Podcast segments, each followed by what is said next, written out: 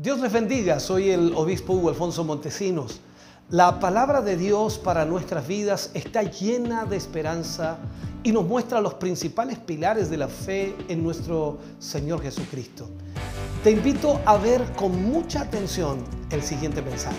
Esperamos que esta palabra pueda bendecir y fortalecer tu vida.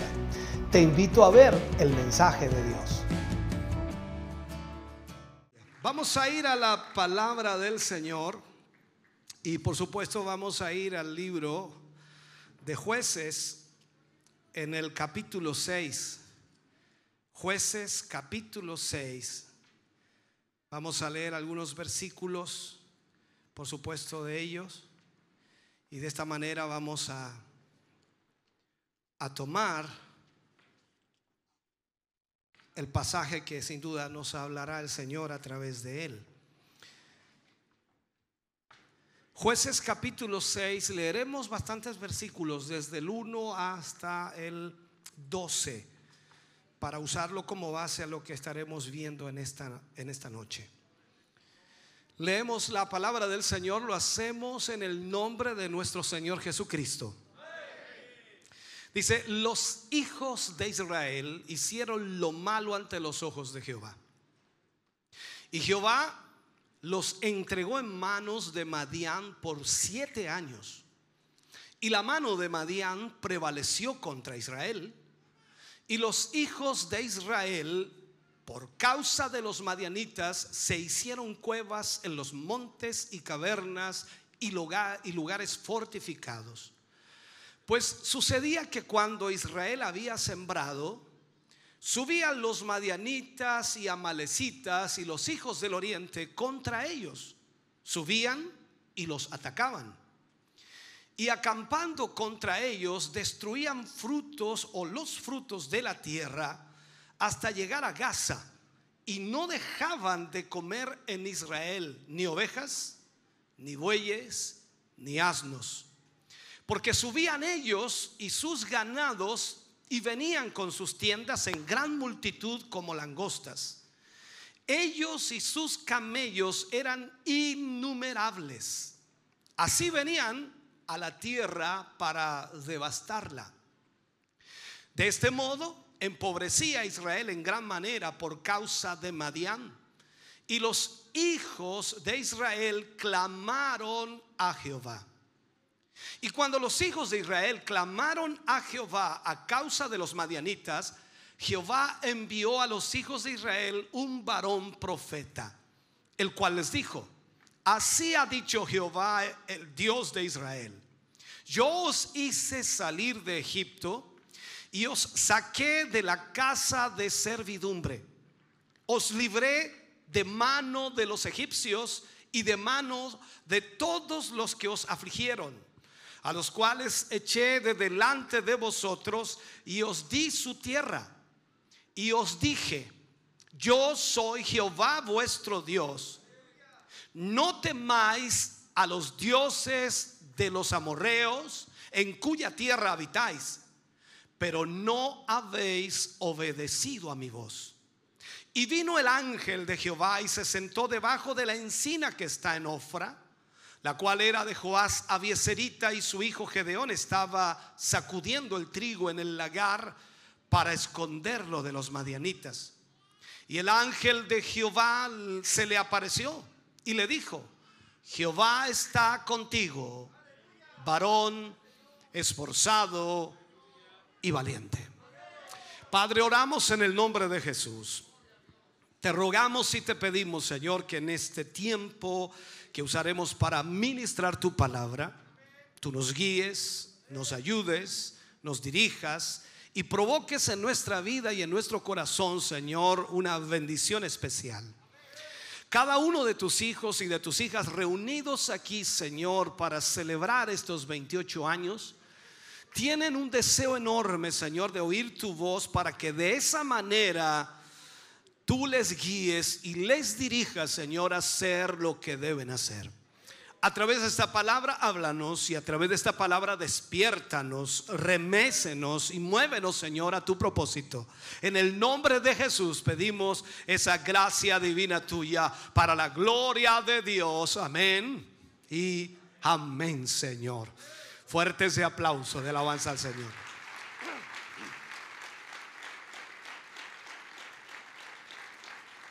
Aleluya. Puede sentarse, mi hermano. Dios le bendiga grandemente. Hoy usaremos como título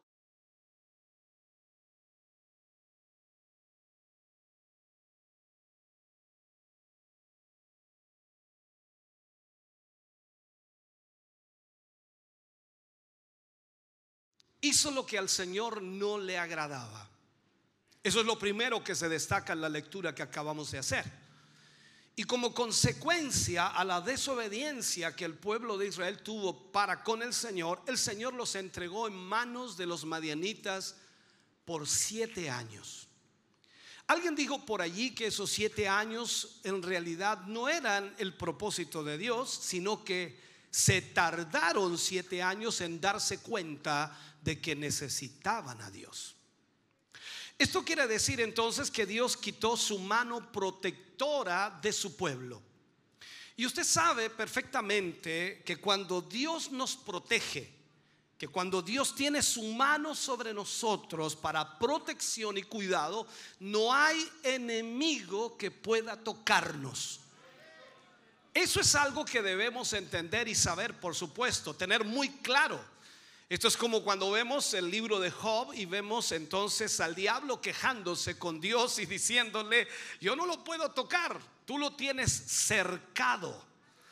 Así que hermano querido, cuando la mano de Dios está sobre tu vida para protección, ni el diablo, ni los demonios, ni nadie puede tocarte porque estás guardado por la mano de Dios. Pero ¿cuál es el problema? El problema es alejarse de Dios. Y hay muchas maneras de alejarse de Dios. Algunos piensan que alejarse de Dios es descarriarse totalmente y irse al mundo. Pero el alejarse de Dios también es alejarse del propósito de Dios. Ahora, muchas veces nos alejamos de Dios por nuestro pecado. Y es un hecho que perdemos esa cobertura de Dios, perdemos esa protección de Dios. Recuerde siempre que Dios no tiene comunión con el pecado, Dios no tiene ninguna relación con el pecado. Él es santo y tres veces santo, por lo tanto Él no tiene nada que ver con el pecado.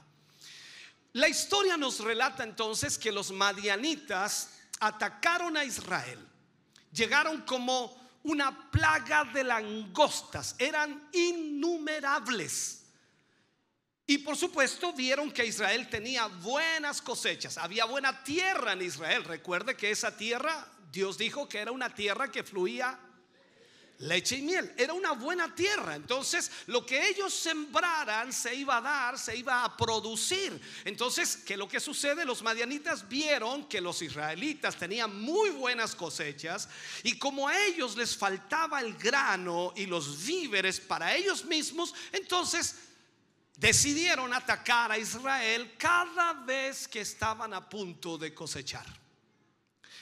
La tribu de Manasés, de la cual Gedeón por supuesto era miembro, ocupaba la llanura que estaba situada en el valle de eh.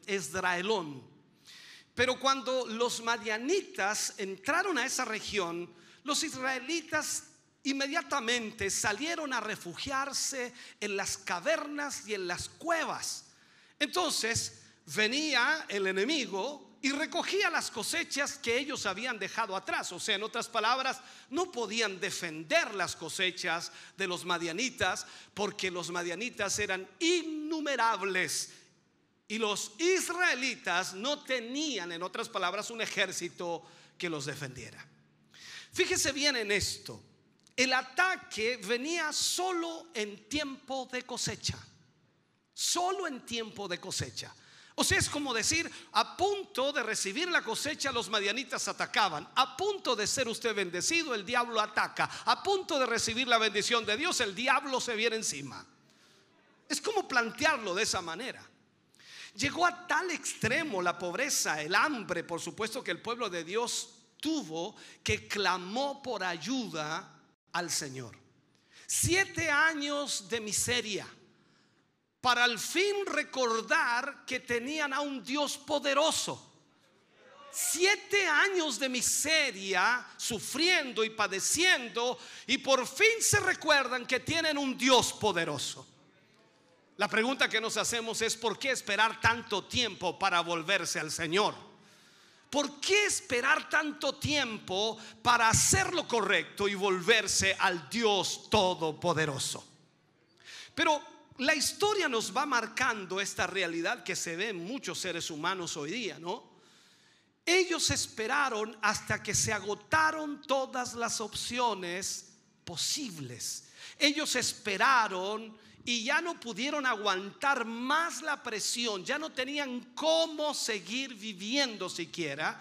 Y en el versículo 6 nos dice que Israel se empobreció a causa de Madián y los israelitas clamaron al Señor. Entonces, nos damos cuenta aquí que a veces a los seres humanos les cuesta asumir en su humanidad que sin Dios no somos nada. Yo creo que usted asume que sin Dios no es nada. Y creo que muchos de los que están aquí, diría la gran cantidad y diría casi todos, asumimos que sin Dios no somos nada.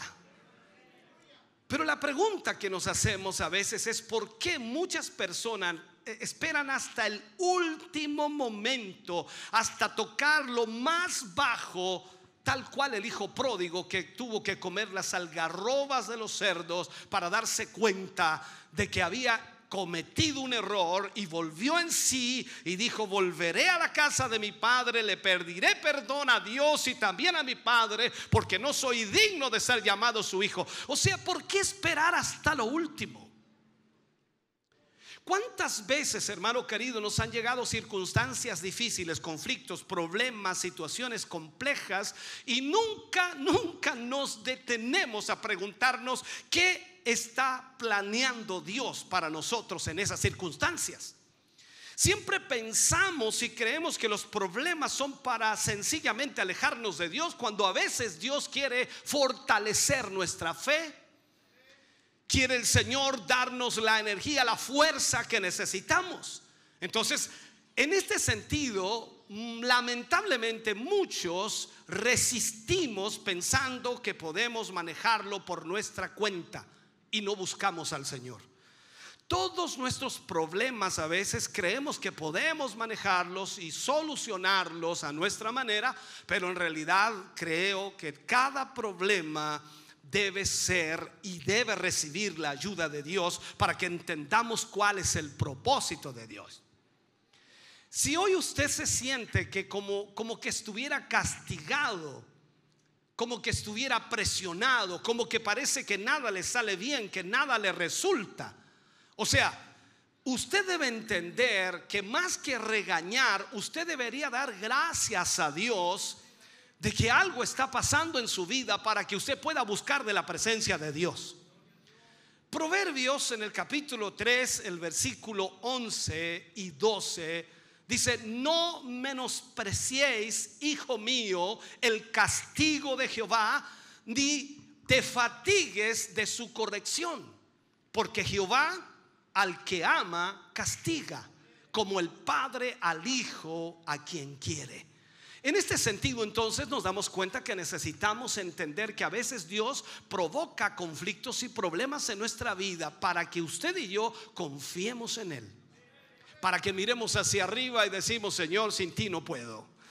Necesito de tu ayuda, necesito de tu fuerza. El Señor, y lo digo así, el Señor le ama demasiado, hermano querido, para dejarle seguir viviendo como está.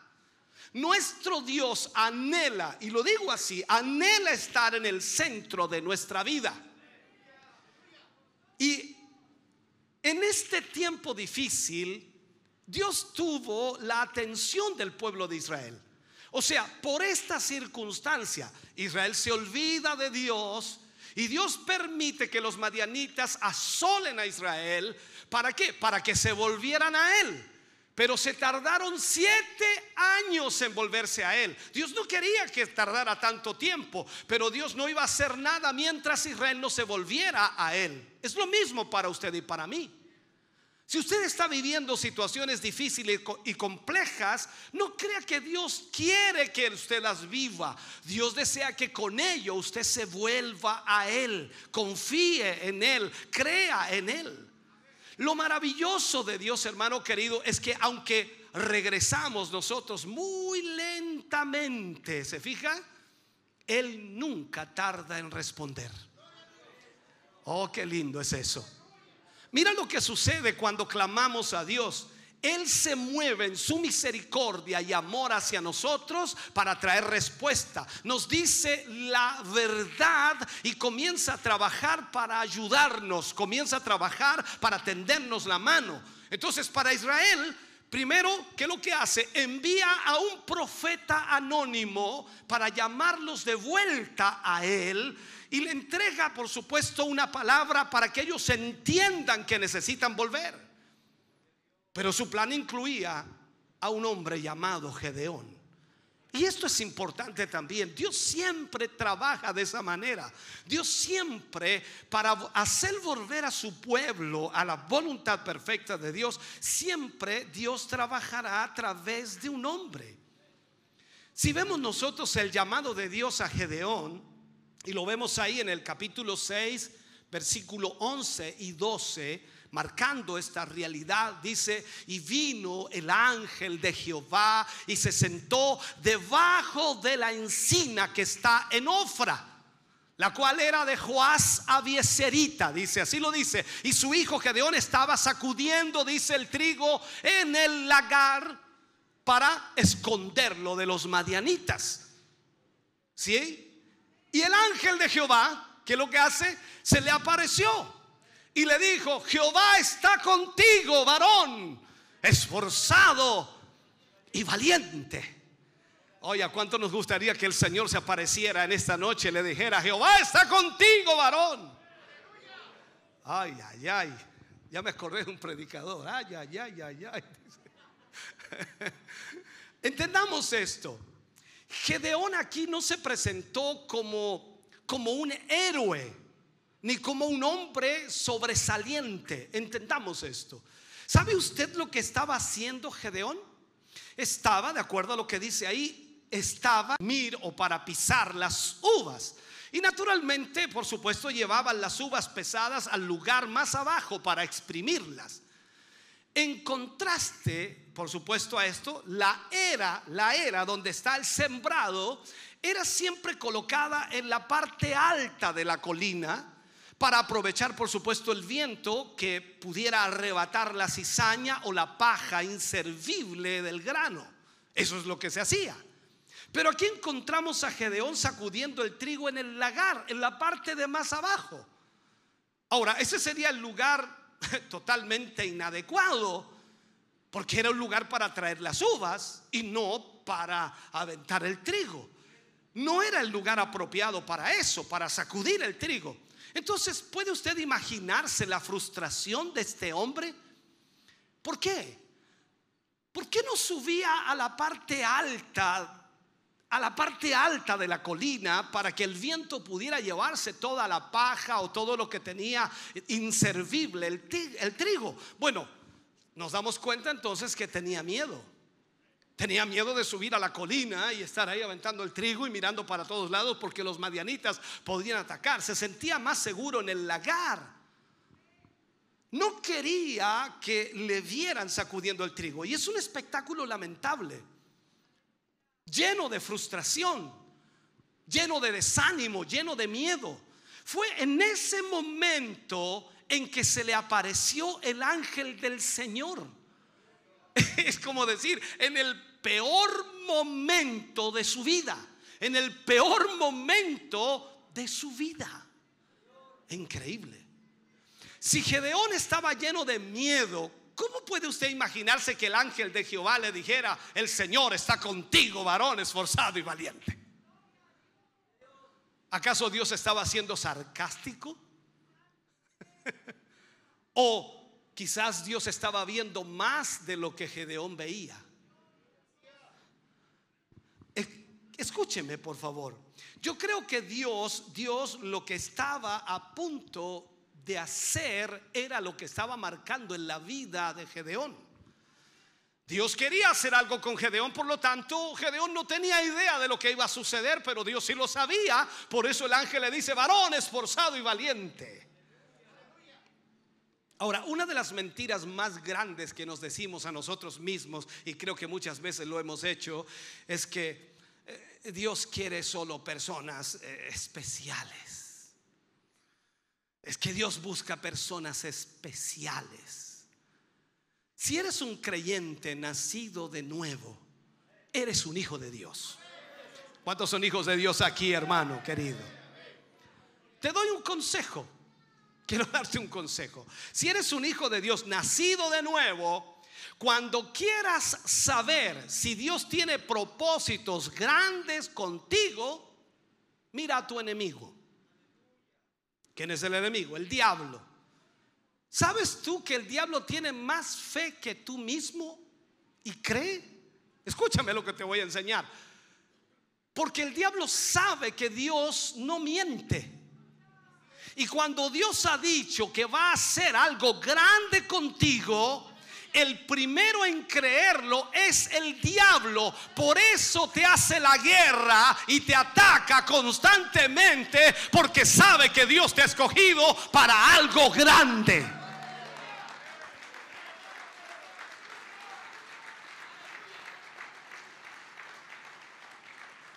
Así que cuando veas al diablo que se levanta contra ti, alza tus brazos al cielo. Y dale gracias al Señor porque la promesa de Dios sigue viva. La promesa de Dios está allí presente. Por lo tanto, Dios te ha hecho un llamado para hacer algo grande y el enemigo lo sabe. Pero lo que no sabe el enemigo es que no te va a poder detener si Dios está contigo. Aleluya. Oh, gloria.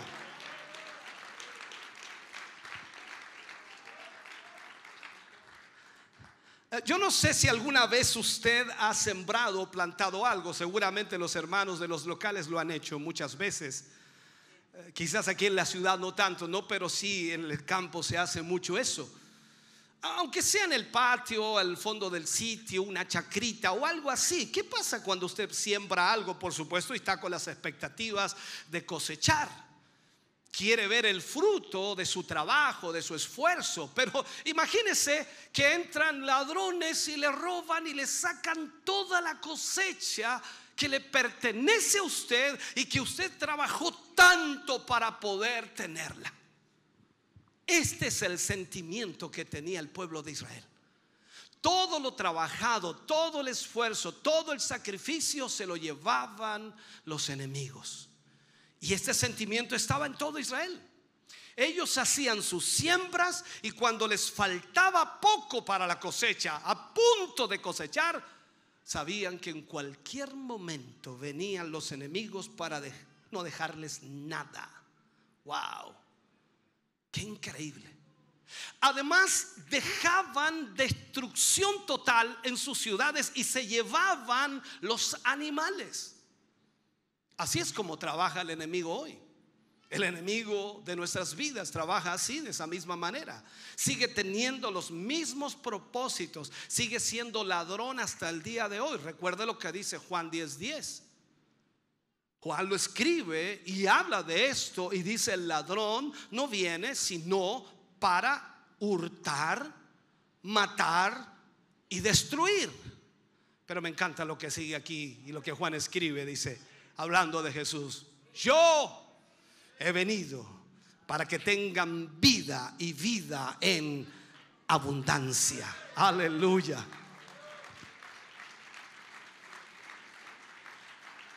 Entonces cuando vemos esta historia y la aplicamos por supuesto a nuestra realidad de hoy, nos damos cuenta que es igual, igual que en esos tiempos.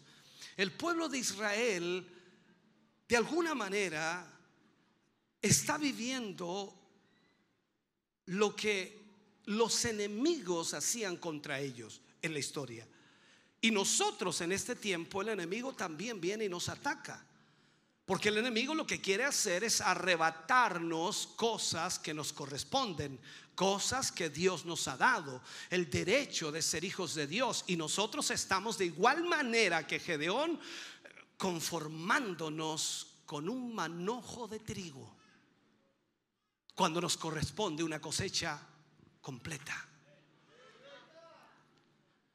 Esto tenemos que entenderlo. ¿Sabe? Así han pasado cuántos años ya. ¿Cuántos años han pasado que el enemigo, que el enemigo viene robándonos lo que Dios nos quiere dar? Nos ha robado la alegría. Mira a tu hermano que está a tu lado. No podrás ver la sonrisa, lógicamente, por la mascarilla, pero, pero de verdad, ¿cuántas veces tú ves a tu hermano triste, melancólico, cabizbajo? Es como que si pareciera que no hubiera ya gozo, no hubiera alegría. Y el diablo nos roba la alegría y nos viene inmediatamente atacando. nuestros sueños son desbaratados, nuestras metas en Dios son destruidas, nuestra visión es distorsionada. Lamentablemente hoy estamos aquí, pero tal vez nos ha robado la comunión incluso entre nosotros y solo nos conformamos con, con congregarnos una vez en cuando. Al igual que el pueblo de Israel hemos preferido escondernos que salir a luchar, que salir a batallar. Hay un tremendo peligro en conformarnos con menos de lo que Dios quiere que usted tenga y que yo tenga. Dios, hermano querido, quiere que nosotros entendamos lo que Él quiere hacer con nosotros. Usted no tiene por qué vivir de esa manera. Recuerde que usted es un hijo de Dios. Y como hijo de Dios tiene las promesas de Dios. Y mientras usted viva bajo la voluntad de Dios, haciendo lo que el Señor pide, entonces usted tiene las promesas para usted. Muchas veces la razón de nuestro problema, como dije al principio, son nuestros pecados. Hay un pueblo que está en el mismo lugar año a año y no quiere moverse de allí. Se ha acomodado prefieren quedarse igual en vez de levantarse a luchar. Es la tradición que nos deja en realidad en una posición y en una postura la cual no queremos cambiar, porque si la cambiamos podemos podemos fallar, podemos equivocarnos y a lo mejor el enemigo viene y nos destruye. Entonces, entendamos esto. Lo que Dios desea es que nosotros luchemos para que la cosecha que Él ha prometido sea una realidad. Para los que llevan mucho más tiempo, por supuesto, en el ministerio, ah, recordando algunas fechas, años 2006, Dios nos habló y dijo que nos iba a dar 10 mil almas. Luego por allí, por el año 2012, 2013, nos vuelve a reiterar 10 mil almas. Y luego en el año 2019, antes de esta pandemia, Dios nos dijo 10 mil almas. Entonces uno dice, bueno, ¿cómo estos se pusieron de acuerdo si no eran de la misma ciudad ni país, ni siquiera se conocían entre ellos? Dios siempre manda a sus hombres para hablar lo que Dios va a hacer, pero eso no significa que Dios lo va a hacer porque hacerlo nada más, significa que usted y yo debemos entrar en la voluntad de Dios y levantarnos para cosechar lo que Dios ha dicho que hará.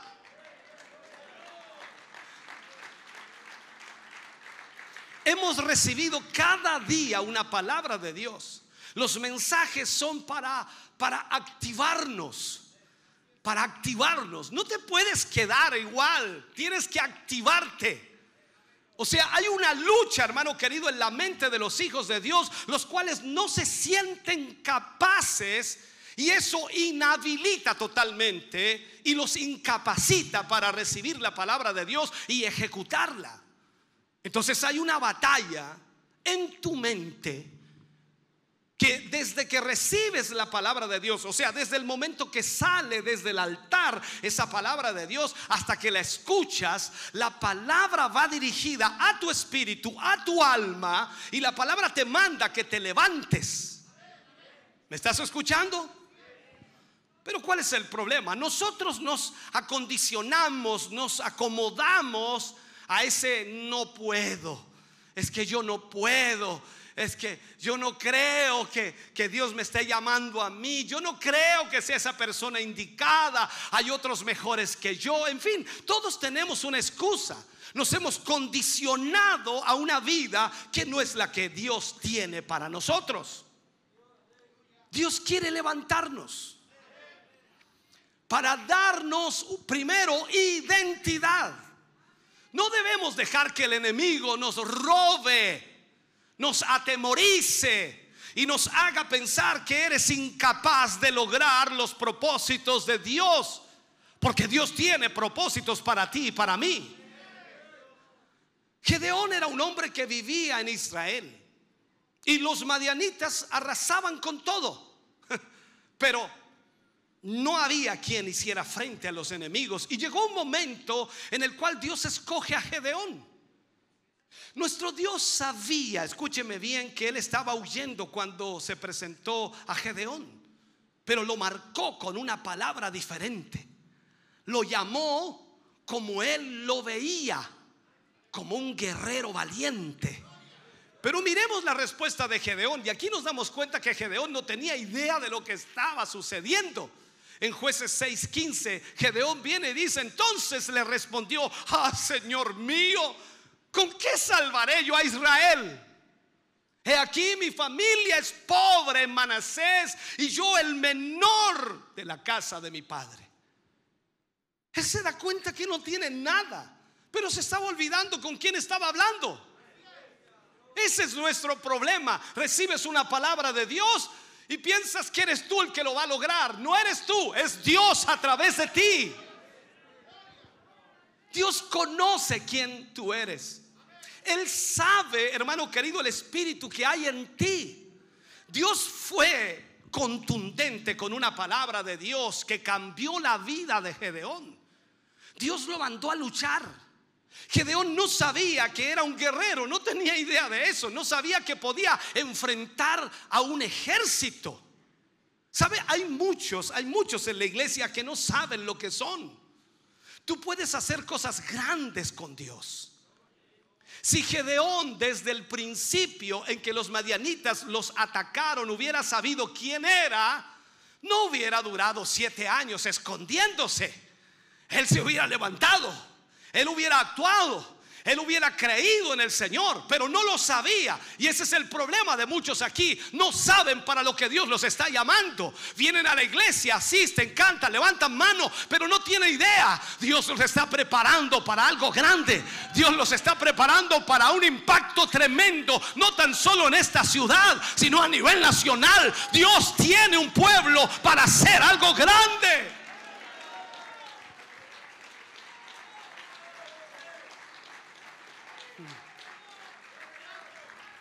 Aleluya. Entonces Dios lo manda para que se levante como guerrero. Bendito sea el Señor. Usted ha sido llamado para algo grande. Entonces hay muchos que no creen, no se consideran capaces de ejercer incluso alguna, alguna posición. Por eso siguen en el mismo lugar. En el mismo lugar. Pero si eres hijo de Dios es para que ocupes los mejores lugares en todo. No puedes seguir sentado esperando. ¿Esperando qué? Él te dará una palabra para afirmarte. Para que alcancemos el poder de Dios, hermano querido, en nuestras vidas y por medio de esa palabra nuestra fe crezca. Es cosa de abrir nuestros ojos y ver el tremendo cambio en la actitud de este hombre solo con recibir un mensaje de Dios. Mira lo que te voy a enseñar aquí. No sé cuánto se demoró el ángel en entregarle el mensaje a Gedeón, pero voy a suponer que fueron cinco minutos. Dejémoslo en cinco minutos. ¿Cuántos están de acuerdo con cinco minutos? Ok, cinco minutos, cinco minutos con Dios cambió siete años de un hombre esclavizado por el temor y la impotencia. Solo cinco minutos.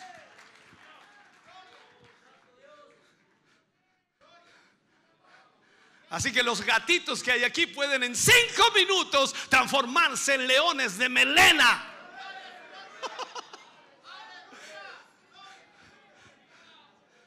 Debemos pedirle a Dios que, es, que la palabra de Dios haga este mismo efecto en nosotros. Que su palabra cale tan hondo en nuestras vidas que nos haga entender lo que Él quiere hacer. El poder de Dios, hermano querido, no ha cambiado. Es el mismo de ayer y hoy por los siglos. Su palabra no ha perdido su fuerza. El problema seguimos siendo nosotros. ¿Por qué? Porque hay áreas en nuestras vidas que están esclavizadas, llenas de temor. Pero eso no es lo que quiere Dios para nuestras vidas. No, no, no, no, hermano querido. Cuando leemos en segunda de Timoteo, capítulo 1, versículo 7, Pablo le habla a Timoteo y le dice, porque no nos ha dado Dios espíritu de cobardía,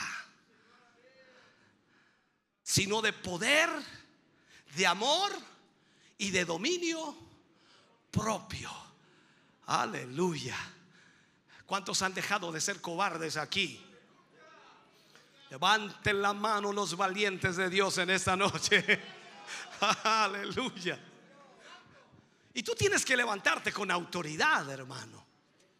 Y poder y poder salir de esa cueva en la cual estás escondido y no permitir que nada ni nadie te robe nunca más lo que Dios ha dicho que hará. Siente, hermano querido, en tu vida ese descontento. Siente ese malestar. De otra manera no vas a poder salir de tu condición. Dios te ha llamado. No tan solo para que seas su hijo no tan solo para que sea salvo, porque algunos lo único que están pidiendo al Señor, Señor, ven, ven, Señor, ven, Señor, llévame, Señor, llévame, Señor, llévame, sácame de aquí, Señor, sácame, apúrate, Señor, sácame. Pero el Señor te ha llamado para salvar a otros, para llevar la palabra de Dios e impactar a otros. Así que no permitas que nadie robe aquello. Entonces debes entender, hermano querido, que tienes que levantarte. Derriba aquello que no te deja avanzar. Rompe las limitaciones que te tienen obstaculizado. Aleluya. ¿Sabe Gedeón cuando derribó los altares? Usted conoce la historia de Gedeón. Antes de ir a la batalla, derribó los altares de Baal y de los dioses paganos que Israel tenía. Y los derribó y los quemó. Entonces cuando Gedeón derriba esos altares, se estaba preparando para la conquista cuando derribas los altares de tus incapacidades, Dios te está preparando para que tomes todo lo que el diablo te ha robado. Dios te está preparando para ir a una batalla a la cual vas a salir victorioso porque Dios nunca ha perdido una batalla.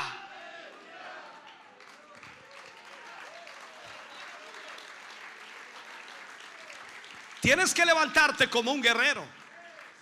No, no esperes que las circunstancias mejoren para activarte. Hay mucha gente que está esperando que esta pandemia pase, ojalá pase lo y si no pasa. Esto vino para quedarse. Y si no pasa. ¿Cuántas iglesias no están haciendo cultos porque todavía no se puede? Entiendo que hay que tener cuidado. Claro que sí. Nosotros nos cuidamos todo lo que podamos como humanos, el resto lo hace el Señor confiamos en el Señor. Y no es ir en contra de todo aquello, sino entender que Dios nos ha llamado para hacer la obra de Dios. Dios no ha traído esta pandemia para que la iglesia se muera. Dios ha traído a Dios. Mírate como Dios te ve y vas a ver, por supuesto, de lo que eres capaz. ¿Sabe? Lo que debemos hacer es dar el paso en el Señor. ¿Por qué? Porque el Señor está contigo. Cuando alguien se acerque a ti y decirte, hermano, necesitamos ayuda en esta área, necesitamos un líder para esta área, necesitamos un hermano que vea esta área, tú no puedes quedarte ahí, no, yo no sirvo, yo no puedo, yo no puedo. No, levántate, hermano querido. Si te están dando la oportunidad de crecer, aprovechala. No sé cómo lo voy a hacer, pero bueno, le voy a confiar en el Señor. No tengo idea cómo hacerlo, pero Dios me ayudará.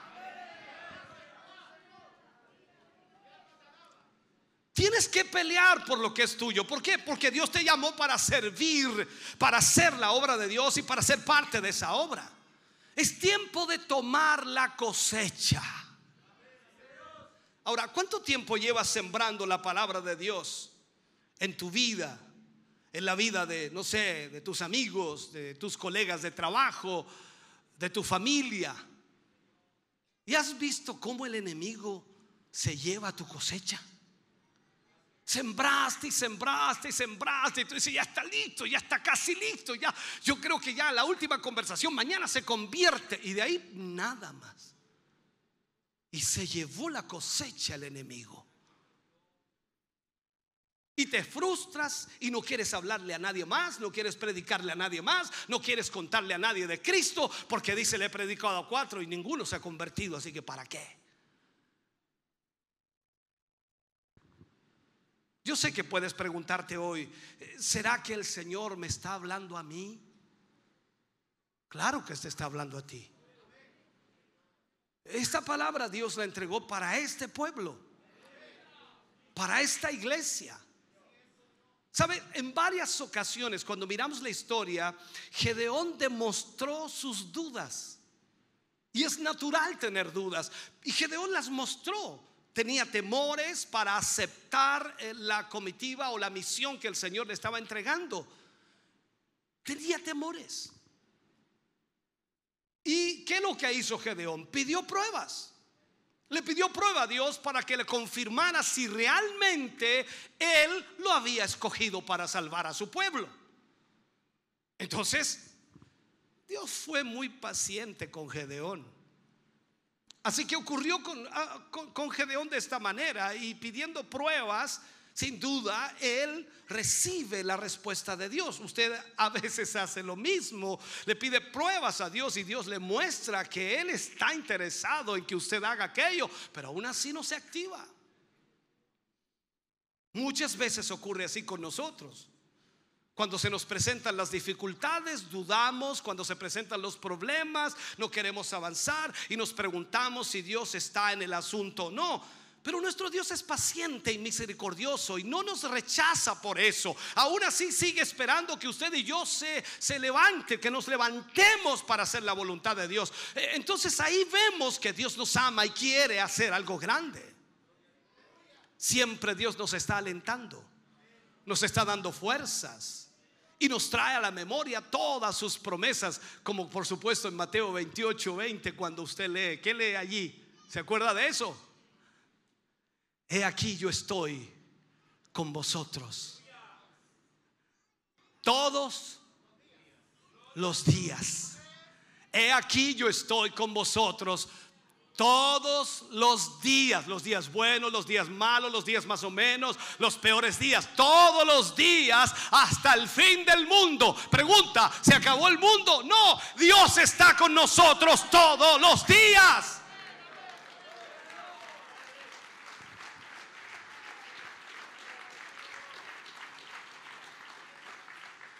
Sabes, Dios cuando llama capacita y también da estrategia. Y lo vemos aquí en la historia de Gedeón. Dios promovió a Gedeón de un sencillo agricultor, mira eso, de un sencillo agricultor a un guerrero para salvar a Israel de la mano de los madianitas. Era un campesino, era un agricultor y lo transformó en un guerrero. O sea, Dios lo capacitó para ser el líder y le dio las estrategias, la manera, en la forma en que iba a vencer para pelear contra el ejército que venía en contra de ellos. Lo importante, hermano querido, es que a pesar de las dudas y temores y de las excusas que presentemos nosotros, tal como Gedeón las presentó, Increíblemente, a pesar de eso, Gedeón le creyó a Dios. Creyó que Dios iría con él y que lo respaldaría en esa difícil y peligrosa misión para salvar al pueblo de Dios. ¿Y qué hizo Gedeón? Siguió todas las instrucciones que Dios le dio. Absolutamente todas. Dios ha prometido, hermano querido, que nunca nos desamparará nunca nos dejará. Él es nuestro ayudador. ¿Cuántos lo creen en esta noche? Él irá delante de nosotros como poderoso gigante. ¿Quién, quién te puede hacer frente, hermano querido, si Dios está contigo? Aleluya. Así que lo que tenemos que hacer es presentar nuestras vidas delante de Él y Él nos guiará hacia lo que Él nos tiene preparado. Él nos respaldará. Él nos dará la victoria. Así que si Él nos va a respaldar y nos va a dar la victoria, no te consideres poca cosa, hermano querido. No puedes considerarte poca cosa. ¿De qué sirvo yo aquí? Yo no soy nada. Como digo siempre, algunos dicen, soy como un gusano. No te vayan a pisar, cuidado. No te consideres poca cosa, eres un hijo de Dios. Dios te llamó a este ministerio, te llamó a esta iglesia y Dios tiene algo grande con este grupo de gente y tú eres parte de este grupo, por lo tanto no te consideres poca cosa.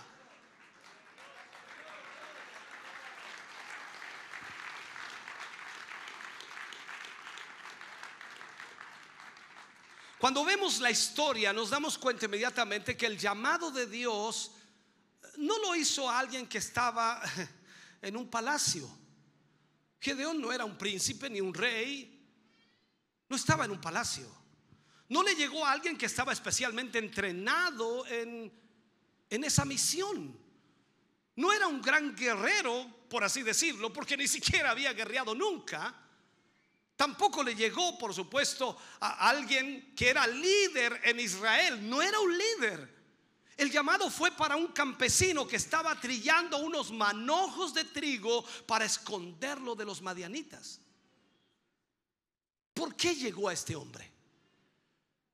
Porque Dios miró el corazón de este hombre. Esto es cuando nos preguntamos por qué llamó a David. Porque Dios miró el corazón de David. Dios mirará tu corazón para llamarte. Y si en tu corazón hay deseo, anhelo de servir al Señor, como dicen, todo está hecho. No problem. No hay problema. ¿Por qué? Porque Dios mira el corazón para llamar a alguien. No importa que no tengas maestría en teología o que tal vez nunca te hayas parado en un púlpito para predicar. Aún así tienes a Cristo de tu lado. No te preocupes si no te ves como un varón esforzado y valiente. Solo necesitas creer que al Dios que sirves es poderoso. Aleluya.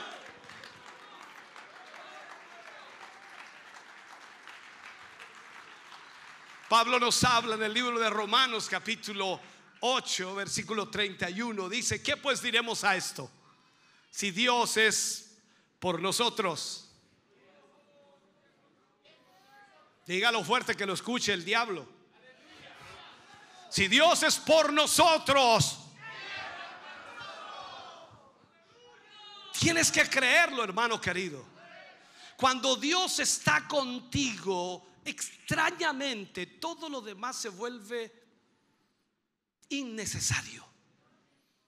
No necesitas nada más que al Señor. Tú dices, pastores, que cómo logramos esto aquí. No te preocupes, Dios lo traerá. Dios lo traerá. Dios lo pondrá. No, es que necesito dinero. Dios lo pondrá. Necesito gente. Dios la traerá. Necesito aquello. Dios lo traerá. Cuando tú estás con el Señor, lo demás se vuelve innecesario. Dios es lo mejor para ti. Lo único que hoy necesitamos es creer en el Señor. Gedeón sí le creyó a Dios. Y el Señor liberó a Israel de los madianitas a través de él. Hagamos lo mismo nosotros. Creamos sigamos obedeciendo a Dios en lo que sea que Él nos pida que hagamos. Porque cuando Dios nos llama para obedecerle, entonces Dios cumple lo que promete. es necesario aquí analizar, por supuesto, la tremenda victoria que el Señor le dio a Gedeón. Nos muestra la escritura cuando miramos esta historia que el ejército de Madián nuevamente había acomodado sus carpas otra vez en el valle de Jezreel. O sea, estaban preparándose para ir a recoger la cosecha de Israel. Eran muchísimos. Y los israelitas estaban otra vez escondidos en las cuevas por medio, ¿cierto? Por medio de esa situación que vivían y el miedo se había apoderado de ellos, así que no, no se atrevían siquiera a salir. Entonces, ¿qué sucedió? El Espíritu de Dios vino a Gedeón. Y cuando Gedeón tocó su cuerno, los israelitas empezaron a reunirse.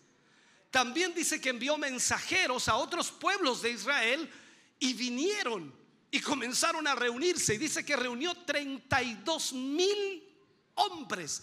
32 mil hombres. No para hacer aseo en el templo para pelear contra el enemigo. No sé si me estás entendiendo. 32 mil hombres.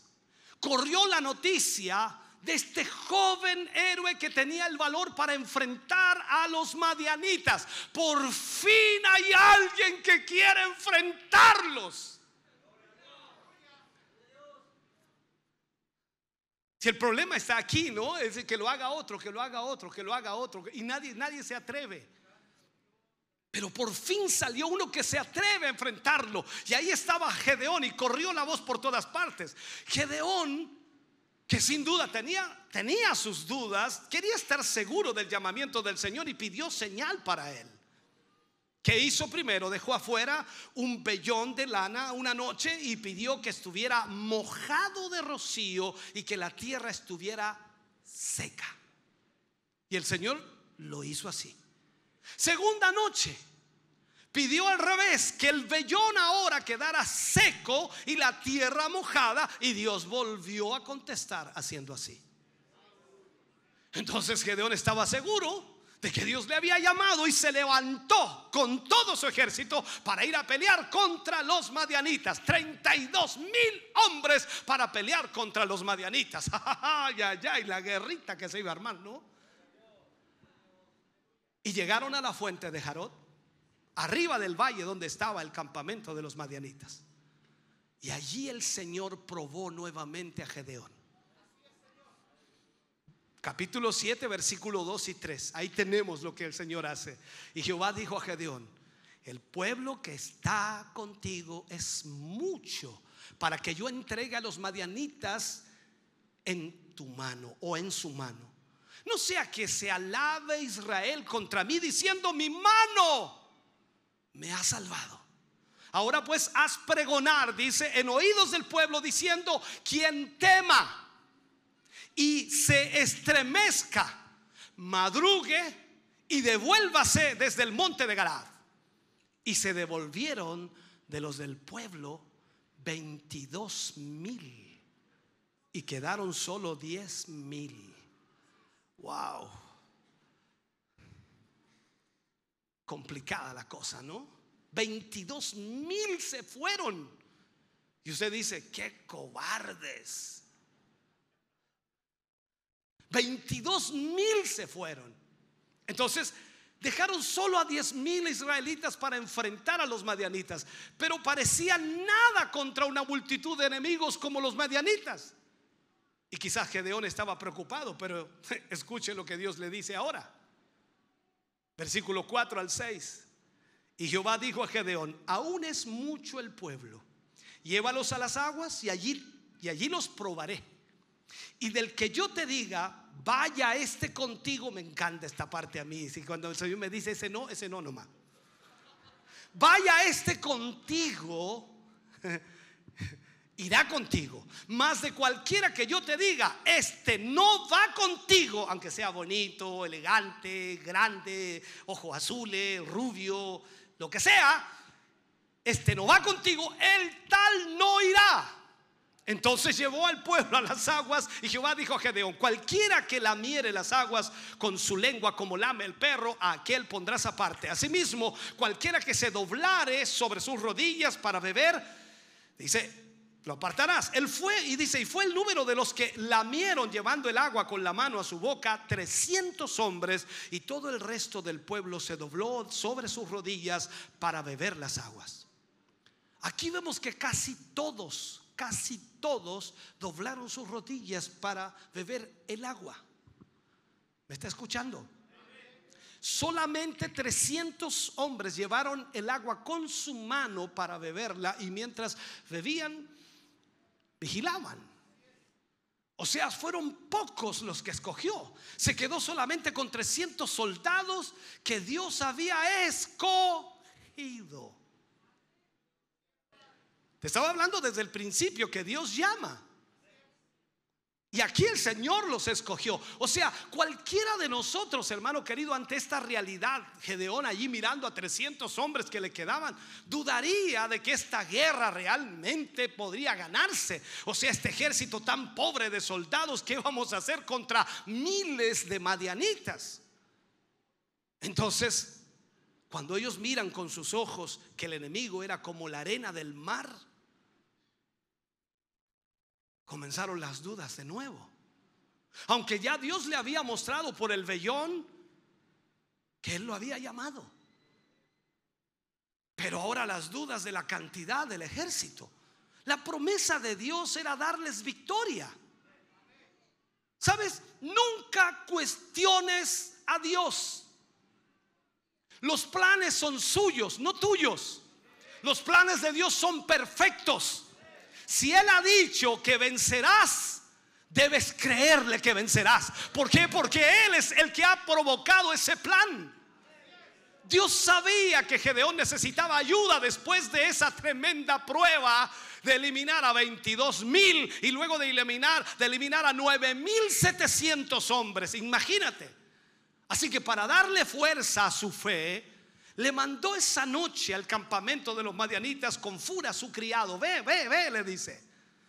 Y fueron bajando el cerro con cuidado. Apenas veían en la oscuridad a lo lejos de las carpas de, los madianitas, que por supuesto estaban, se, se extendían en todo el valle, lleno el valle.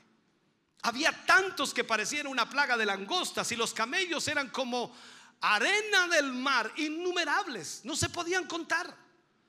Gedeón y Fura se iban acercando lo más posible a las tiendas y mientras avanzaban, por supuesto, escucharon a alguien hablar, escucharon voces y se quedaron escuchando escondidos allí en la oscuridad.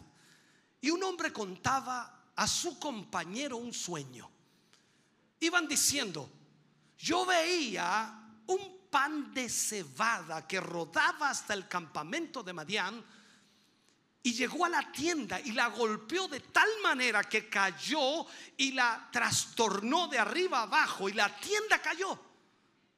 Y el compañero viene y le interpreta el sueño y le dice, eso no es otra cosa sino la espada de Gedeón, hijo de Joás, varón de Israel. Dios ha entregado en sus manos a los madianitas con todo el campamento.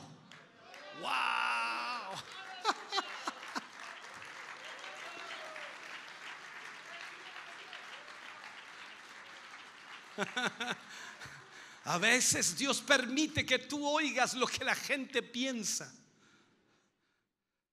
Y no hablo para mal, sino hablo para bien. Lo que la gente dice de lo que estás haciendo o de la gente, lo que la gente dice de donde tú estás asistiendo. No, esa iglesia es diferente. No, esa iglesia es extraordinaria. No, esa iglesia es tremenda. En esa iglesia se ven cosas grandes. ¿No has oído nunca eso?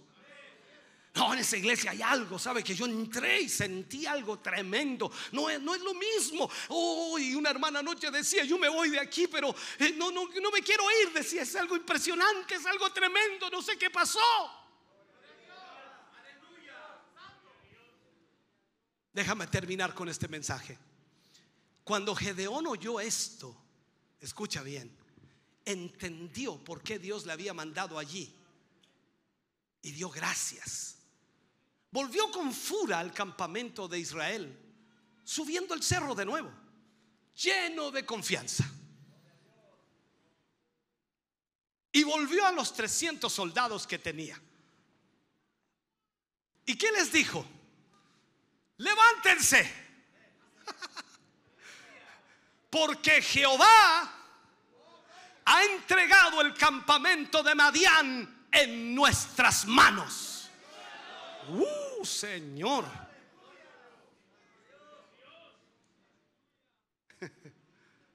Así que, ¿qué hizo Gedeón? Repartió esos 300 hombres en tres escuadrones de 100, dando a cada uno una trompeta, un cántaro, cántaro vacío, con una antorcha encendida adentro.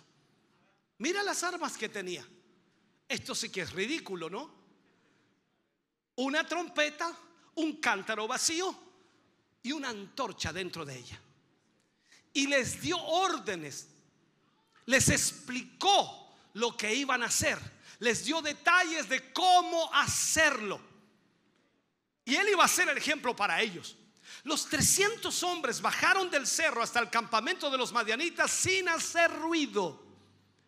Gedeón llevó un, grupo por un lado y los otros dos grupos, por supuesto, por otro lado del campamento. Rodearon, entre comillas, el campamento. Y a la medianoche, cuando las, los madianitas estaban a punto o habían cambiado ya la guardia y todos, todos los demás estaban dormidos, Gedeón tocó la trompeta y quebró el cántaro.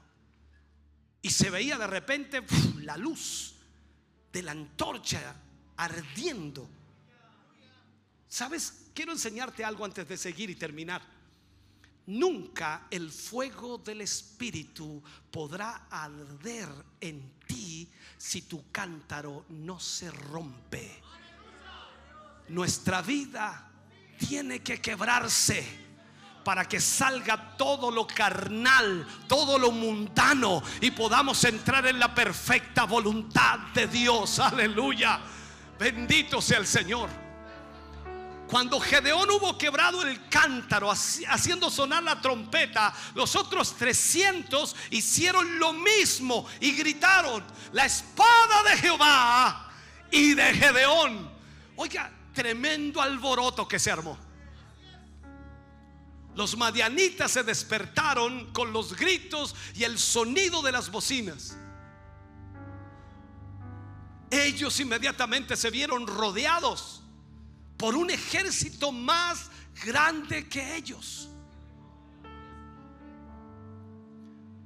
Y con el susto, con la confusión, con la oscuridad, trataron de escapar. Muchos empezaron a matarse unos a los otros porque la oscuridad no les permitía ver quién era quién y el apuro de salir los llevaba a tirar espadas para todos lados. Aquella noche Dios le dio una victoria grandiosa sobre los enemigos solo con 300 hombres.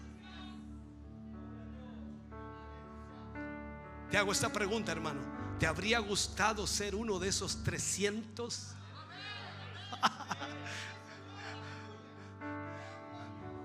¿Cuántos hoy están cansados que el enemigo les robe todo lo que Dios les ha dado? ¿Cuántos hoy dirán, hasta aquí nada más, ya no más, no, me cansé, hasta aquí no más diablo, hoy día me levanto en el nombre de Jesús para hacer la voluntad de Dios? Esto es lo que necesitas, hermano querido, para que el Señor te llame. Y cuando Él te llame, te dirá, varón, esforzado y valiente, porque te habrás cansado de que el enemigo te robe. Entonces cuando te canses es cuando tienes que tomar una decisión. O sigues viviendo de la misma manera o te levantas para hacer la voluntad de Dios. Hoy tienes que decidir. O sigues con tus fuerzas o aceptas la oferta de Dios. Si vas a avanzar, hermano querido, o te vas a lanzar a sembrar y a cosechar y a poner esa cosecha en las manos de Dios. Es tu decisión. Si tu escasez espiritual vino por la desobediencia. La abundancia de tu cosecha ahora vendrá por tu obediencia al orden de Dios. Hay una cosecha tremenda que nos espera. Este ministerio ha sembrado palabra de Dios por 28 años en esta ciudad. Hay muy pocos en esta ciudad que no sepan de este ministerio o que no hayan oído una palabra de este ministerio o que no hayan escuchado una palabra de Dios. Escúchame bien. Por lo tanto, hay una abundante cosecha que nos espera. No necesitamos multitudes, necesitamos hombres y mujeres valientes para ir tras esa cosecha. Y además de ir tras esa cosecha, cuidar de aquella cosecha que Dios nos dará. Yo soy el primero en ponerme de pie. Yo no sé quién más quiere ponerse de pie conmigo y decir, yo quiero ir. Yo quiero hacerlo también, pastor. ¿Alguien más quiere ayudar en esta cosecha? ¿Alguien más quiere hacerlo de verdad? No importa cuántos obstáculos encontremos en el camino. Si Dios es por nosotros, ¿quién será contra nosotros? Oh, bendito sea el nombre del Señor, aleluya. Este es el tiempo, hermano querido, de cosechar lo que Dios ha entregado. Es el tiempo en donde su gloria se verá, en donde su presencia fluirá, en donde su Espíritu Santo te capacitará en donde Él te dará talentos y capacidades increíbles a tu vida para que tú hagas la labor que tienes que hacer. Dios te ha llamado para libertar. Dios te ha llamado para romper cadenas. Dios te ha llamado para llevar el Evangelio de Cristo a aquellos que hoy lo necesitan.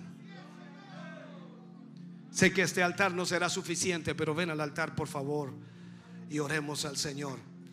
Ponte aquí adelante y confiemos lo que Dios va a hacer, hermano querido. No, no te menosprecies, no pienses que no tienes la capacidad. Dios es el que capacita, Dios es el que lo hace. Oh, gloria a Dios. Solamente necesitas en esta noche tomar esta palabra y decir, Señor, aquí estoy para ser uno de esos 300 valientes que vas a usar a tu manera. No voy a tener que usar la espada, no vas a tener que usar nada. Solo lo que Dios te entregue en tu mano para usar. Y Dios se encargará de hacer todo lo demás.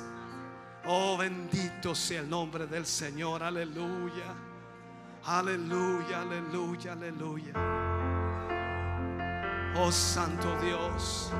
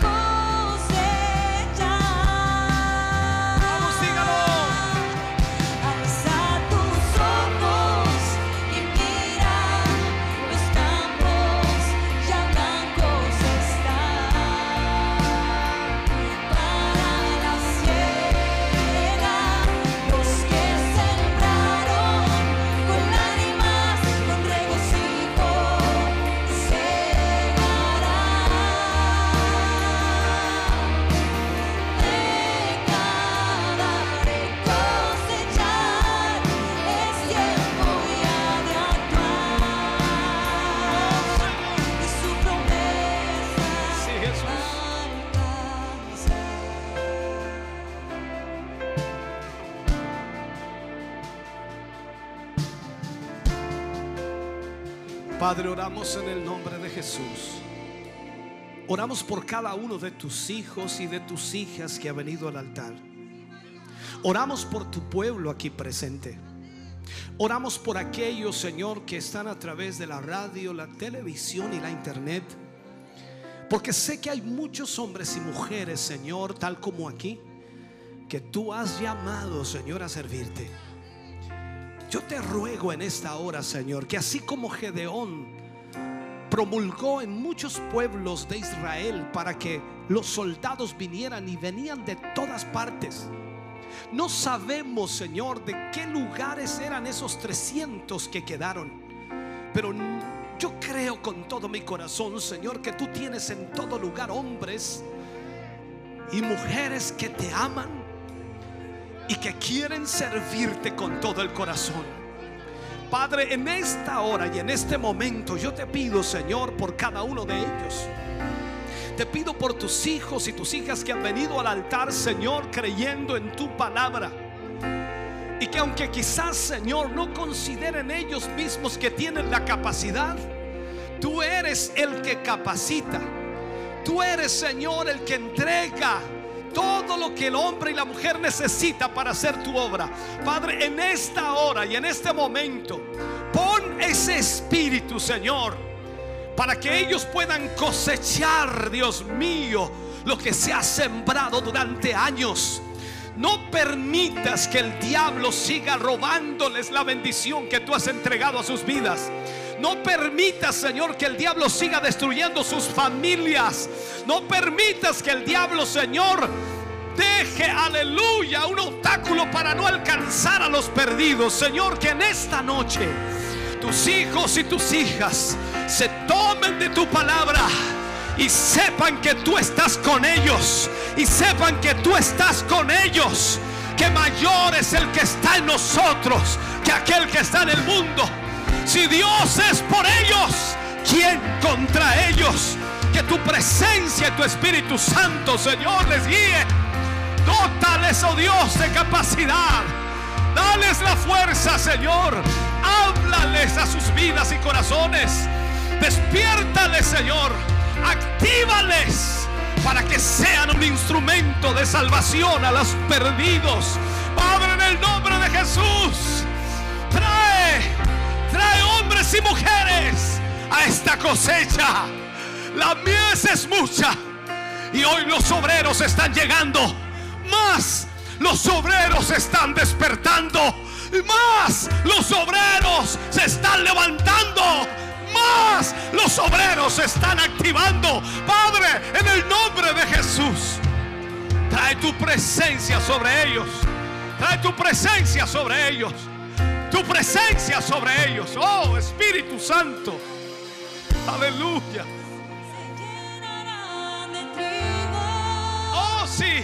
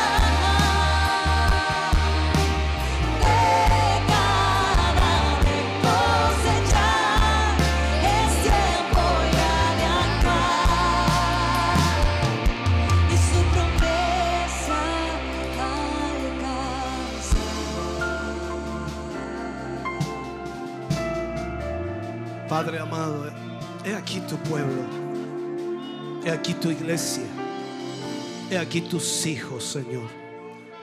Tú conoces el corazón de cada uno de ellos y sé, Dios mío, que les has llamado. Danos la capacidad, danos, Señor, la capacidad para hacer tu obra, para llevar tu palabra